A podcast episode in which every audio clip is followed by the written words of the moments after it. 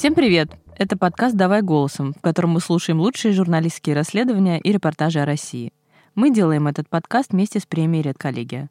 Материалы отобраны экспертами редколлегии, а авторы текстов вошли в список претендентов на присуждение премии. Меня зовут Олеся Герасименко, я специальный корреспондент русской службы BBC. А меня зовут Семен Шишенин, и я заместитель главного редактора студии подкастов «Либо-либо».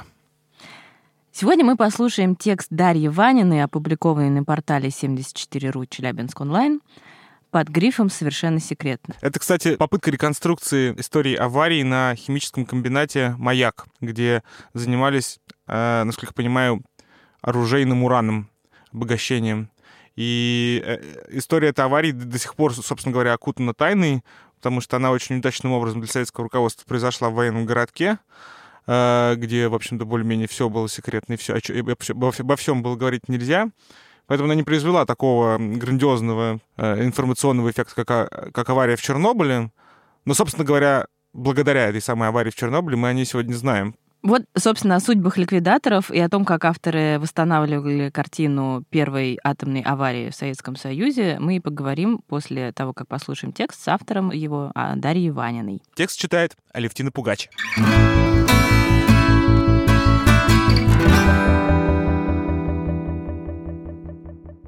29 сентября 1957 года на химкомбинате в закрытом городе Челябинск-40, ныне Озерск, произошла первая в СССР радиационная авария. Из-за взрыва в хранилище отходов деревни, леса, сельхозугодия на площади более 20 тысяч квадратных километров оказались заражены радиацией. Сотни тысяч человек в значительных дозах облучены. Более 30 лет данные о крупномасштабном загрязнении хранились под грифом «совершенно секретно», и лишь после аварии на Чернобыльской АЭС под гнетом общественного давления о них начали говорить. Вместе с учеными и ликвидаторами последствий мы восстановили хронологию событий, ставших темным пятном в истории атомной промышленности страны. Химкомбинат номер 817, впоследствии получивший название «Маяк», стал первым в СССР предприятием по получению атомного взрывчатого вещества плутония-239. Радиоактивные отходы от его производства хранили в емкостях из нержавеющей стали, банках, которые помещали в железобетонные каньоны глубоко под землей. В них постоянно циркулировала холодная вода, уровень и температуру которой контролировали специальные датчики. Высокорадиоактивный раствор в банку номер 14, ставшую причиной трагедии, залили в апреле 1957 года. На момент взрыва активность содержащихся в ней отходов достигла 20 миллионов кюри. Это в два с половиной раза меньше, чем выброс во время катастрофы на Чернобыльской АЭС. Что именно заставило отходы сдетонировать, до сих пор неизвестно. Комиссии, экстренно собранной Министерством среднего машиностроения для расследования инцидента, пришлось восстанавливать события по показаниям очевидцев. По словам рабочих, которые были в хранилище за 40 минут до взрыва, там ощущалась сильная жара и клубился желтый дым. Комплекс, запущенный за 4 года до этого, толком не ремонтировали из-за высокого уровня радиации в нем. При этом сами банки располагались ниже уровня грунтовых вод, из-за чего их регулярно топило. Емкости всплывали и деформировались, в них образовывались свищи, и радиоактивные отходы выливались в бетонные котлованы. Ремонт электроснабжения датчиков также затруднялся из-за того, что кабели в хранилище проходили через сами каньоны, пребывание в которых было опасно для человека. В итоге, 29 сентября, приборы измерения температуры и уровня воды вышли из строя, подача воды внезапно сократилась или совсем прекратилась, что привело к резкому повышению температуры раствора внутри банки и его выпариванию. Сухой солевой осадок с радионуклидами перегрелся выше 350 градусов Цельсия, и в 16.22 прогремел взрыв. Комиссия определила, что он был химической, а не ядерной природы. Мощный взрыв больше удивил, чем напугал, вспоминает бывший директор филиала Южноуральского института биофизики Эдуард Любчанский, работавший в то время младшим врачом в войсковой части. Взрывные работы недалеко от нашего полка велись регулярно, ведь строился новый заводской корпус химкомбината. Но к вечеру стала появляться информация от военных строителей, возвращавшихся с работы на других объектах, что там что-то рвануло, и одежда у тех, кто там был, звенит. Когда вечером стемнело, я в окно увидел на темно синем звездном небе багровый след в северо-восточном направлении. Так как город Челябинск-40 не значился на советских картах, случившуюся катастрофу окрестили Кыштымской, по ближайшему к ней населенному пункту. Хотя ни Кыштым, ни Сороковку, так называли город местные жители, радиация не задела. Взрыв был такой мощности, что круглую бетонную крышку хранилища весом в 160 тонн сорвало и отбросило в сторону на 25 метров, а бетонные перекрытия, отделявшие емкость банки от соседних каньонов, сдвинуло на метр. На месте взрыва образовалась воронка диаметром 20 метров и глубиной до 10 метров. Металлическую банку, в которой были отходы, разорвало на мелкие кусочки, раскидало на 150 метров от эпицентра взрыва. В 800 метрах от эпицентра взрывной волной выбило стекла в зданиях, а в 200 метрах от хранилища стекла вылетали вместе с рамами и разрушались кирпичные стены. Зараженные радиацией камни из эпицентра взрыва раскидало в радиусе 500 метров. Один из загрязненных камней обнаружили в 900 метрах от хранилища. Самого взрыва я не слышала, но меня как будто осветило, и все, что у меня было на столе, улетело через окно на улицу вспоминает ветеран ПО «Маяк» Мария Жонкина, работавшая фельдшером на предприятии. Я вышла, смотрю, перед процедурной нет окон, кругом одни стекла, все горшки с цветами слетели. Никто не понимал, что произошло. На улице мимо меня пробежал майор с группой солдат и сказал мне вызвать три машины скорой помощи для возможных пострадавших. Машины приехали, но, к счастью, обошлось без жертв. Лишь одной женщине осколком ранило руку, и мужчине на голову упала оконная рама. Над образовавшейся воронкой в воздух поднялось багрово-оранжевое облако. Высота гриба превышала километр. 90% содержавшихся в нем радиоактивных веществ сразу же выпали на территории химкомбината.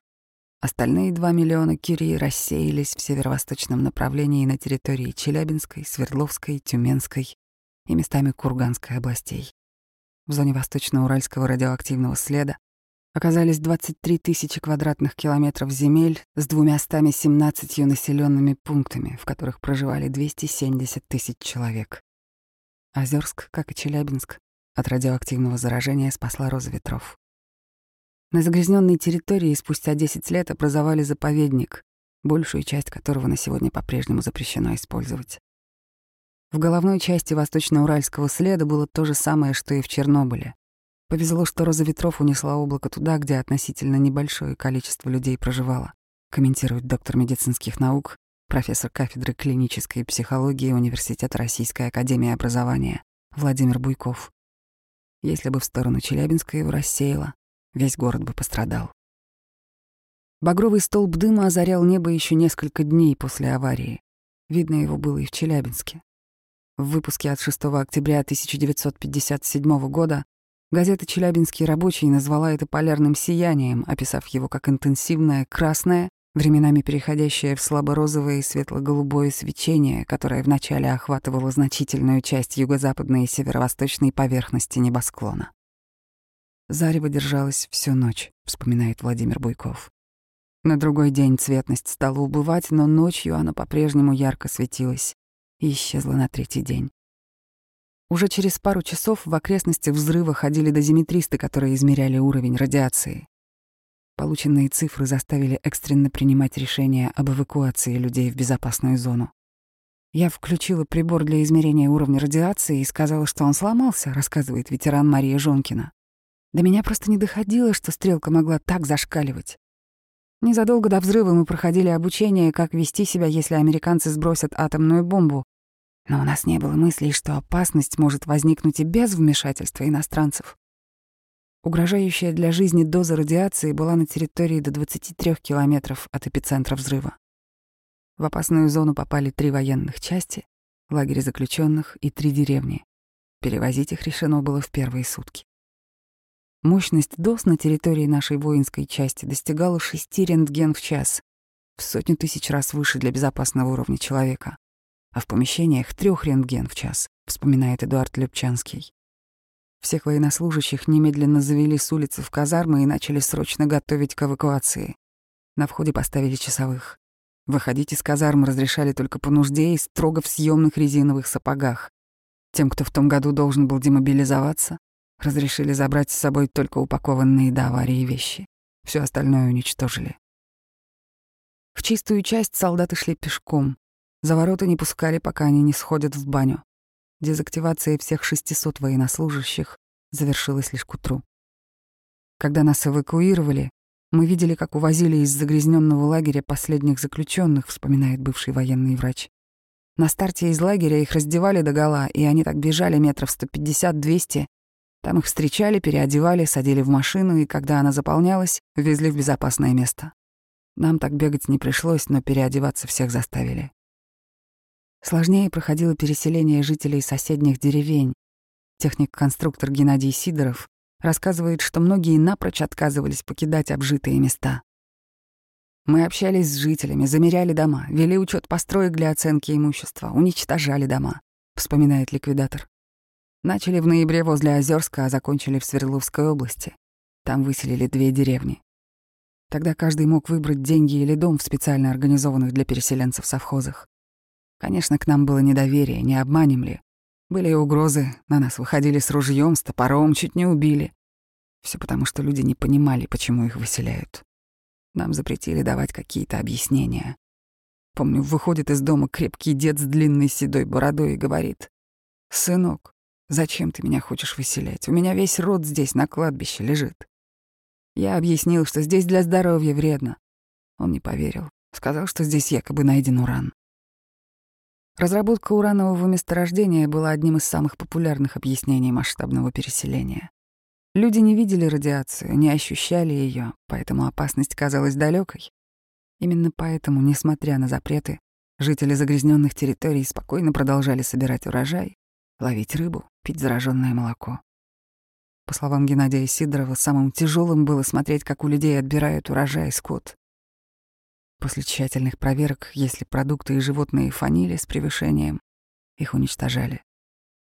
Люди не хотели уезжать без своей скотины, рассказывает биофизик Эдуард Любчанский. На переезд они согласились лишь когда увидели, что скотина начала умирать. Гибли те животные, что паслись на полях под открытым небом. Они получали значительно большую дозу радиации, у животных развивалась острая лучевая болезнь. Их молоко было опасно для людей. Поэтому в деревнях, которые переселяли, забивали коров и коз, чтобы их не ели и не пили их молоко. Из-за длительного пребывания на улице у крестьян в части деревни, которые переселили через неделю-полторы после взрыва, появились признаки лучевой болезни. Они знали, что надо укрываться и не надо выходить на улицу, но кормить скотину надо.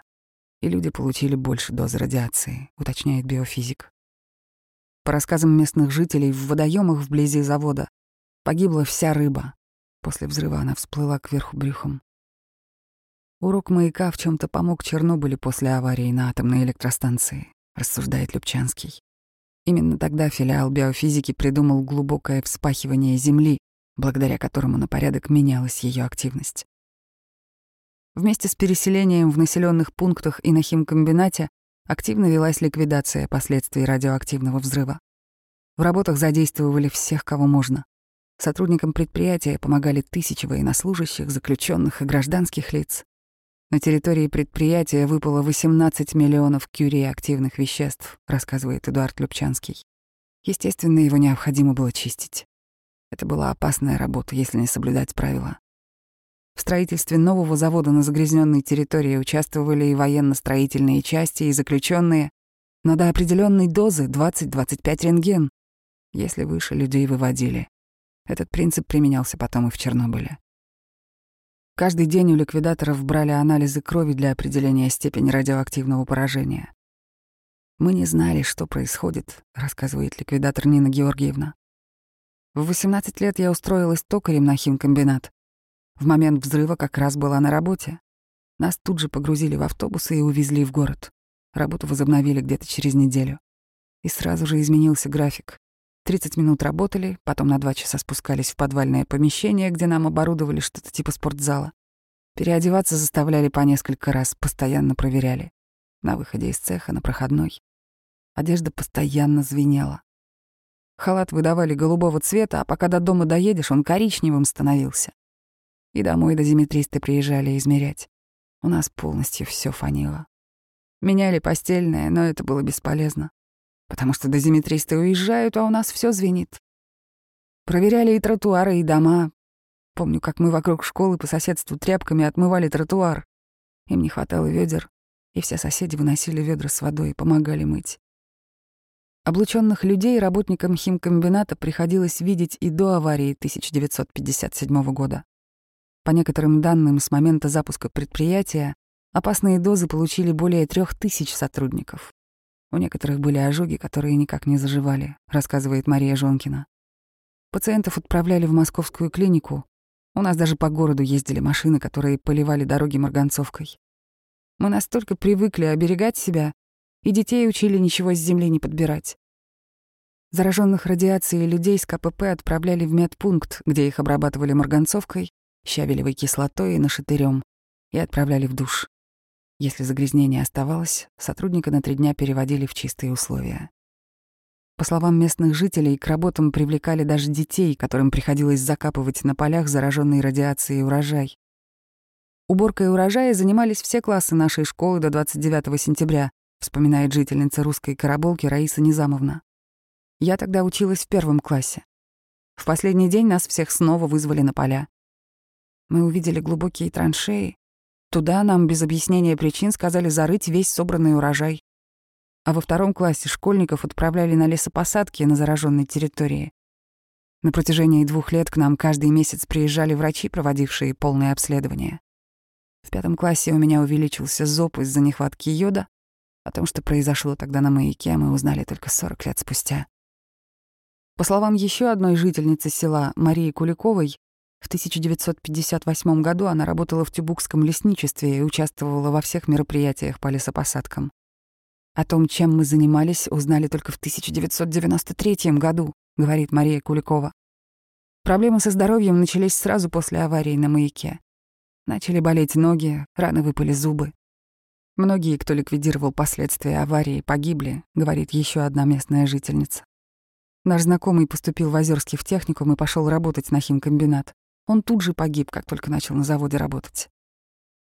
Уехать никто не мог, потому что никто не знал, что происходит, вспоминает женщина. Аппарат к телу подносят, он звенит. А что это звенит, я не понимала. Все же было засекречено. Из разглашения чуть ли не расстрел. Естественно, все это не могло не сказываться на эмоциональном и физическом состоянии людей. Как отмечали медики, у проживавших на территории Восточно-Уральского радиоактивного следа людей из-за воздействия радионуклидов часто развивался рак желудочно-кишечного тракта. Психологически многие в нашей части боялись, что они станут бесплодными, рассказывает Эдуард Любчанский. Приходилось разъяснять, что за время, что мы были на зараженной территории, мы могли получить какую-то дозу, но она однозначно не должна влиять на репродуктивные функции. Впрочем, Некоторых опасности радиации в зоне радиации не пугали. Так железнодорожник Алексей Бакуров специально приехал на ликвидацию последствий аварии сразу после окончания университета в Новосибирске. Мне, как лучшему студенту с безупречной анкетой, вручили путевку от Министерства машиностроения, поделился Алексей Бакуров. На какое предприятие ехать не говорили. Но знакомый челябинец рассказал, что в районе Кыштыма был какой-то опасный взрыв, Потом на месте мне уже по-тихому рассказали, что у них произошло. По словам Бакурова, радиофобия из-за этого у него не развилась. Да, я видел, что некоторые умирали, но такие случаи были редкостью, признается он. Я интуитивно чувствовал, что надо вести здоровый образ жизни, и мои догадки подтвердил потом врач. Ведь порой люди погибали не столько от радиации, сколько от алкоголя. В наше время говорили, что алкоголь вымывает радиацию, поэтому спирта было сколько угодно. Марии Жонкиной в плане здоровья не повезло. До аварии на маяке она родила сына, а после уже не смогла иметь детей из-за болезней. На сегодня она уже не раз прошла облучение, избавлялась от опухоли. Маяк сегодня является самым чистым в экологическом плане предприятием в Челябинской области, выполняющим жесточайшие нормы радиационной безопасности, подчеркивает главврач Челябинского областного центра онкологии и ядерной медицины Андрей Важенин. Авария 1957 года на ограниченной территории повлияла на структуру и количество онкологических заболеваний, но сейчас все это нивелировано. И сейчас заболеваемость на территории Восточно-Уральского радиоактивного следа существенно уступает тому, что мы имеем в мегаполисах, Челябинске, Магнитогорске. По структуре она не отличается. В Озерске и Снежинске заболеваемость связана с возрастными факторами, но не с проживанием на этой территории. Свой след радиационный взрыв в Челябинской области оставил в головах пострадавших. По словам доктора медицинских наук, профессора кафедры клинической психологии Университета Российской академии образования Владимира Буйкова, посвятившего последствиям взрыва на химкомбинате «Маяк» главный научный труд своей жизни, катастрофа спровоцировала неврологические, психосоматические и психиатрические расстройства у облученного населения. Изучив истории болезней более тысячи человек, проживавших на территории радиоактивного следа и на берегу реки Теча, куда раньше сливали опасные отходы, Буйков выяснил, что у многих из них спустя годы проявилось влияние радиации. Люди стали отмечать пониженную работоспособность, утомляемость, усталость, головокружение и головные боли, повышенную раздражительность, вспыльчивость, конфликтность, вспоминает Владимир Буйков. К этой симптоматике присоединились депрессия, тревожность, Люди вспоминали, что были облучены, что выздоровления никогда не будет. Тревога выражалась в панических атаках. С течением времени у них формировался психоорганический синдром. Радионуклиды воздействовали на кости, делая их ломкими, на костный мозг и центральную нервную систему. У людей начинала страдать память, нарушалось внимание. С развитием болезни облученные когда-то люди не могли выполнять элементарные задания, например, собрать дом из кубиков. В 55-65 лет у них начинали страдать мышление и речь. Они не понимали смысл элементарных пословиц или крылатых выражений, воспринимали их буквально, комментирует врач. В ущерб абстрактному мышлению у них начинало превалировать конкретное мышление. Они не могли анализировать происходящее. Нарушалось чувство такта, появлялась какая-то расторможенность, развивалось слабоумие, и люди переставали следить за собой. Уже в 40-45 лет жители загрязненных радиацией территорий выглядели и чувствовали себя на 70 лет и старше. Как у мужчин, так и у женщин выпадали волосы. Из-за хронической усталости многие из них вынуждены были оставлять прежнюю работу. При этом, как подчеркивает Владимир Буйков, когда-то облученная женщина передает содержащиеся в ее организме радионуклиды своим детям по наследству. А если радиационному облучению подверглись оба родителя, то у их ребенка будет высокая вероятность развития рака. Ведь не случайно, как акцентирует врач, в онкологических центрах сегодня можно встретить уже поколение детей и внуков тех, кто оказался в зоне заражения восточно-уральского радиационного следа в сентябре 1957 года.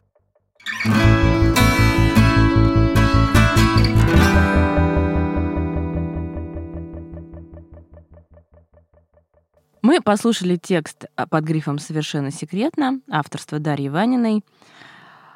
Вот мне кажется, начался он очень бодро, а потом как-то стало труднее слушать. Семен, как тебе показалось? Да, текст очень классно начинается. Там действительно такая, я бы сказал, что такая прямо техножурналистика, хорошая объяснялка, explainer, как это вообще все устроено.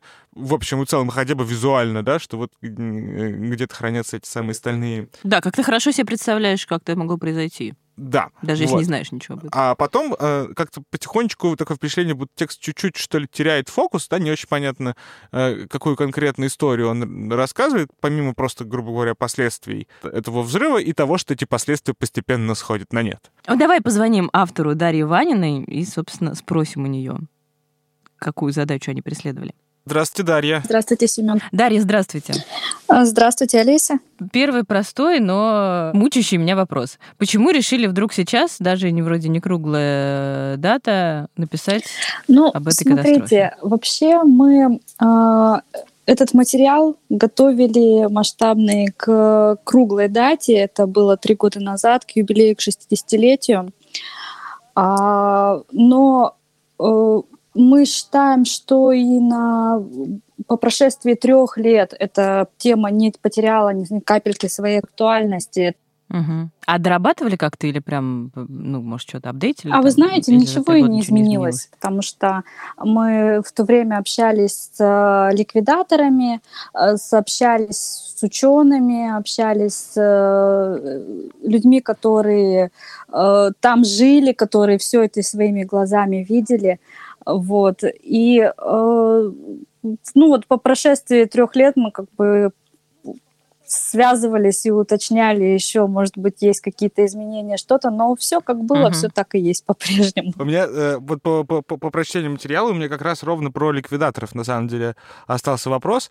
Э, я так понял, ну или у меня сложилось такое впечатление, хотя это, кажется, не освещено, что вообще как бы для них не существует никакой программы, там, не знаю, льгот или господдержки, вот как для ликвидаторов Чернобыльской катастрофы. Или у меня неправильное впечатление сложилось? Как, как это Ну, я, насколько понимаю, нет. У них все-таки э, они и лечение проходят там в рамках вот как ликвидаторы, и я насколько понимаю, что какие-то льготы у них все-таки есть. Но мы э, не вдавались конкретно в это по поводу льгот и прочего, потому что нашей задачей было именно показать хронологию этой катастрофы. Угу. А восстанавливали тяжело или охотно рассказывали люди? Кто-то не очень охотно, кто-то нужно... А почему? Ну, видимо, все-таки это отголоски той эпохи, того времени, когда говорить об этом-то людям тоже особо и нельзя было.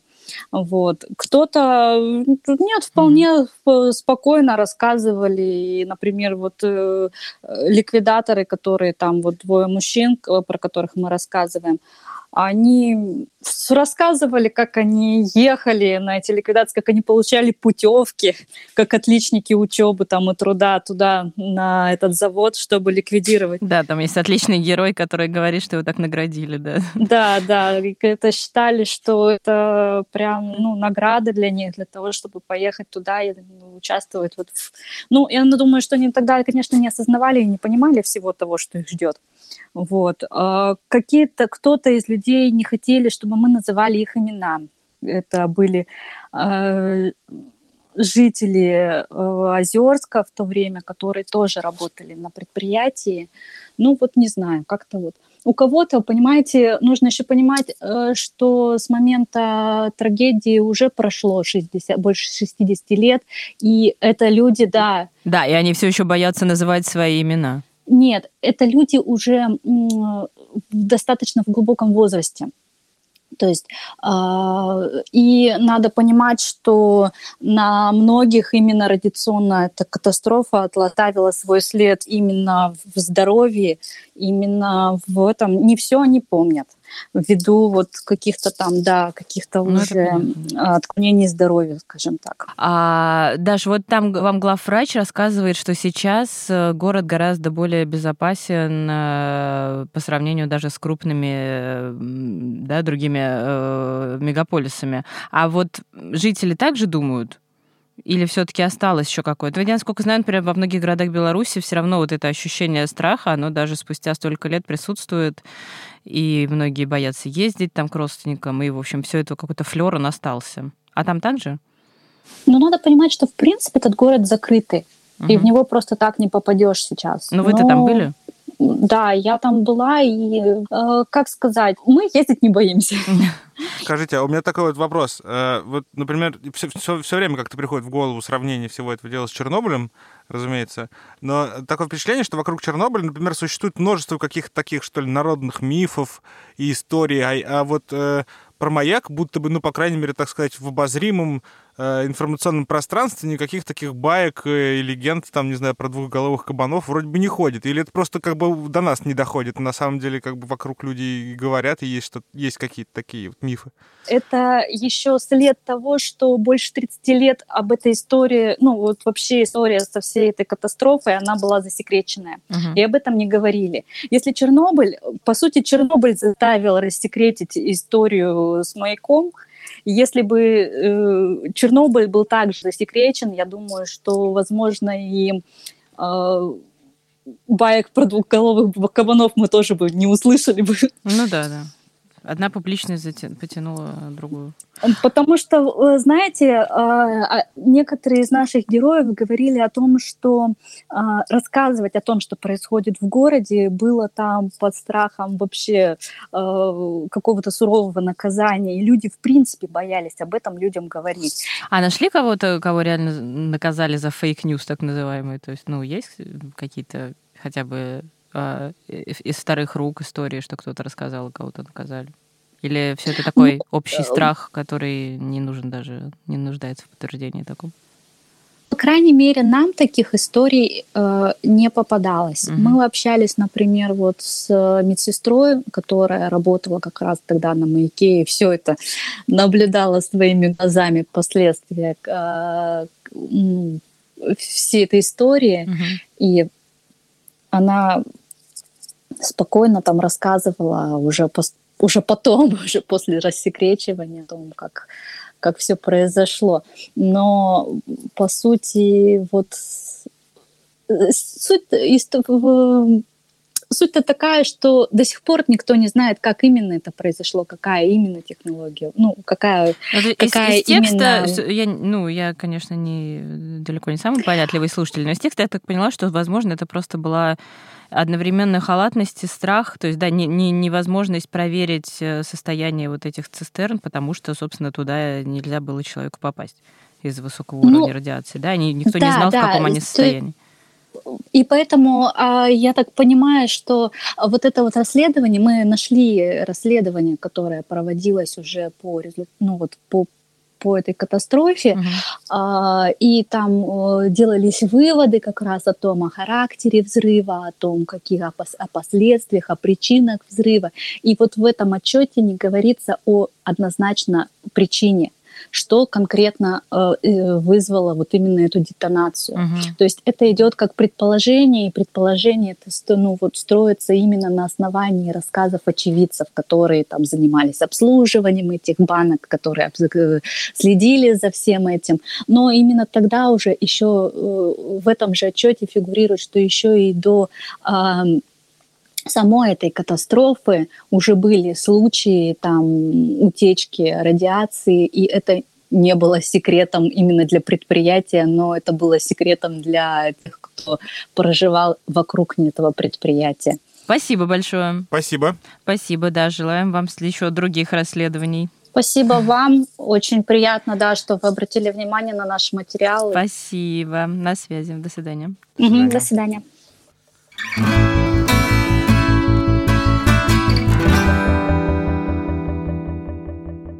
Вот как бывает.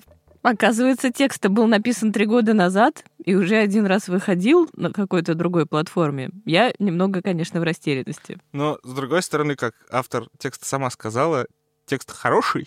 И можно переопубликовывать и, и, и к юбилеям, и из года в год. И без юбилеев. А скоро, собственно, через 7 лет будет новый юбилей. Но коллегам остальным хотелось бы сказать, друзья, пожалуйста, пожалуйста, помечайте, что вы публикуете перепечатку. Ничего плохого в том, чтобы опубликовать перепечатку, нет.